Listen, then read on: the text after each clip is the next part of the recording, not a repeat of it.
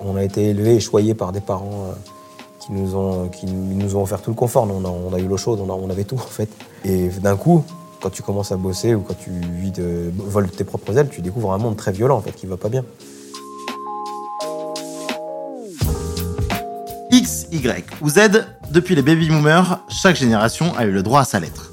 Et chacune, forte de son expérience, a tenté d'orienter la suivante. Prends un job, achète une maison, trouve une stabilité. Seulement de nombreuses personnes rêvent d'une vie différente. Surtout avec la multiplication des bullshit jobs et une quête de sens de plus en plus importante. Vous écoutez le podcast du festival d'humour L'Hilarious. Ce festival du groupe GF Productions fait rire le Grand Lille chaque année. Mais pas que. Il nous offre aussi l'opportunité de réfléchir avec des personnalités inspirantes sur la place de l'humour dans notre société et l'impact qu'il a dans nos vies, notre quotidien et sur notre santé. Le podcast est d'ailleurs sponsorisé par Mcom Mutuel.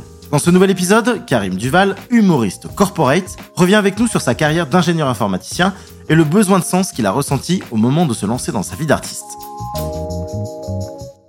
Il a longtemps vécu une vie confortable, semblable à de nombreux Français. Une vie faite de réunions, de comptes rendus, d'afterwork. Seulement une voix résonnait en lui depuis longtemps. Que se passerait-il si je démissionnais? Et selon lui, se poser cette question, c'est déjà avoir la réponse. J'avais un job dans l'informatique comme beaucoup de gens l'ont, et donc, mais, avec tout ce qu'il y a de confortable dedans. euh, beaucoup de choses sympas euh, et j'étais vraiment pas le plus mal loti c'est-à-dire que moi j'avais euh, j'avais des promotions des primes euh, j'étais celui qu'on envoyait en voyage au bout du monde à assister à des conférences sympas mais je crois que ce qui me ce qui me dérangeait au fond c'était le fait c'était et, pas que pendant mon job mais c'est tout ce qui m'a amené à mon job et ça peut paraître un peu un peu euh, comment dire euh, ça peut paraître un peu un peu limite de dire ça mais c'est l'excès de confort une espèce de facilité tout roulait en fait. Tu fais des efforts quand même, mais, pas tant que ça. Pas de vrai, pas, pas des trucs où tu te fais mal vraiment. Pas des trucs où tu te fais mal et pas des trucs où tu te dis la vérité. Tu te dis ce que tu aimes vraiment ou ce que tu n'aimes pas et ce que, et ce que tu veux vraiment. Et ça, euh, et ça ben, pendant mon job, j'aimais bien la situation, elle était confortable, mais au final, est-ce que je me faisais violence? Pas trop. Si tu pédales pas, t'avances pas. Et si tu pédales, t'avances. Alors que dans les boîtes, si tu pédales, tu peux ne pas avancer. Il y a des gens qui, qui s'excitent tout seuls et ça ne change rien dans la boîte. Et des gens qui foutent rien et ça avance quand même. La boîte, elle vit. Et tu t'en rends compte d'ailleurs, tu pars, tu hésites avant de poser ta dème. Si je m'en vais, je vais laisser des gens, ils vont faire comment? Parce qu'en fait, ce dossier, c'est moi qui le maîtrise. Et en fait, quand tu pars, euh, ça change rien du tout. Alors, comment quitter, comment se donner le courage pour, pour quitter son job? En fait, la- la- la réponse, elle est dans la question. C'est-à-dire que si tu veux le quitter, c'est que tu es dans une situation d'inconfort. Donc, en fait, il faut que tu le quittes.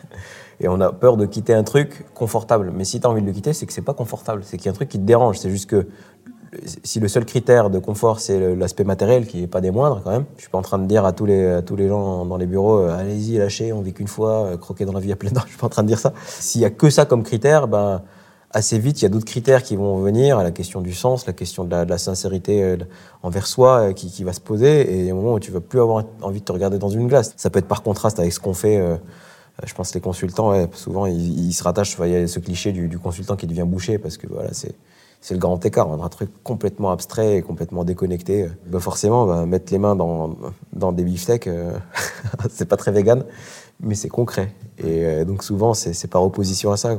En réaction, mais il faut s'assurer qu'on aime quand même. Dans son spectacle Y, il revient avec humour sur cette génération qui se pose beaucoup de questions. Une génération qui ne trouve plus de sens à ce qu'elle fait, notamment par l'explosion de bullshit jobs.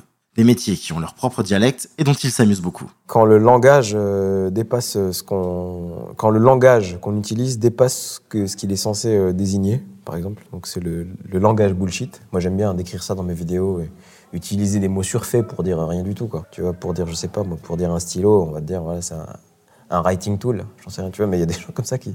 Donc, quand tu mets tout ça bout à bout dans une boîte, de manière très contextuelle, avec des gens qui ne se comprennent qu'entre eux, il y a une espèce d'inflation qui se crée, une inflation langa- langagière et qui est dangereuse. C'est un moment où c'est comme ça que tu crées un gros, un gros décalage par, par rapport à la réalité et que tu te rends compte que tu es dans un bullshit job parce que tu, tu te mens un peu à toi-même. C'est-à-dire que quand tu parles, tu n'es pas en phase avec ce que tu désignes. Si tu, tu, tu, tu mets trop d'enrobage et trop de, tu donnes trop d'importance à ce que tu fais vraiment. Quel moment les choses ont changé dans les entreprises? Alors, en mal, moi j'aurais tendance à dire que la, digitalisation euh, l'économie a créé les bullshit jobs. C'est pas moi qui le dis, c'est David Graeber qui a écrit Bullshit Jobs. Avant, bah, la, production était localisée euh, dans les pays occidentaux, en France, etc.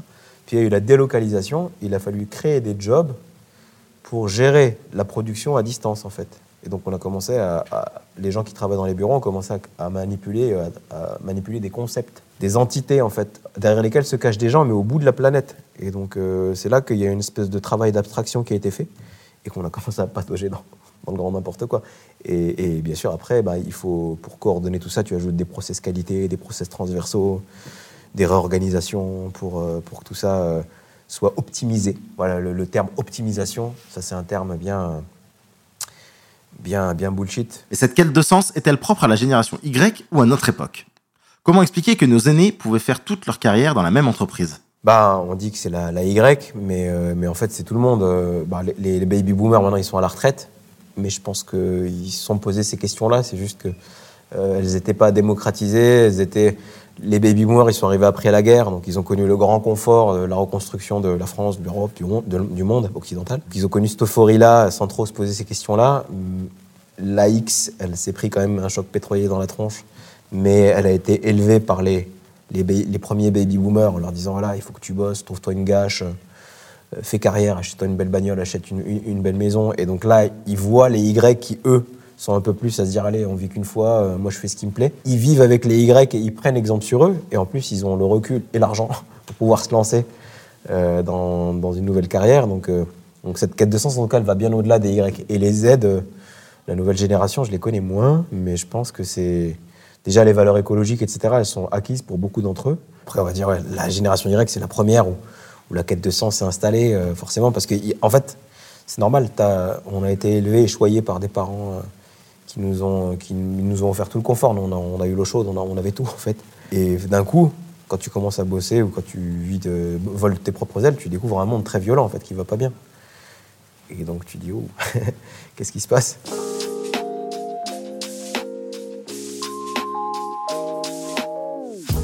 Vous venez d'écouter un podcast du festival L'Hilarius sponsorisé par Mcom Mutuel.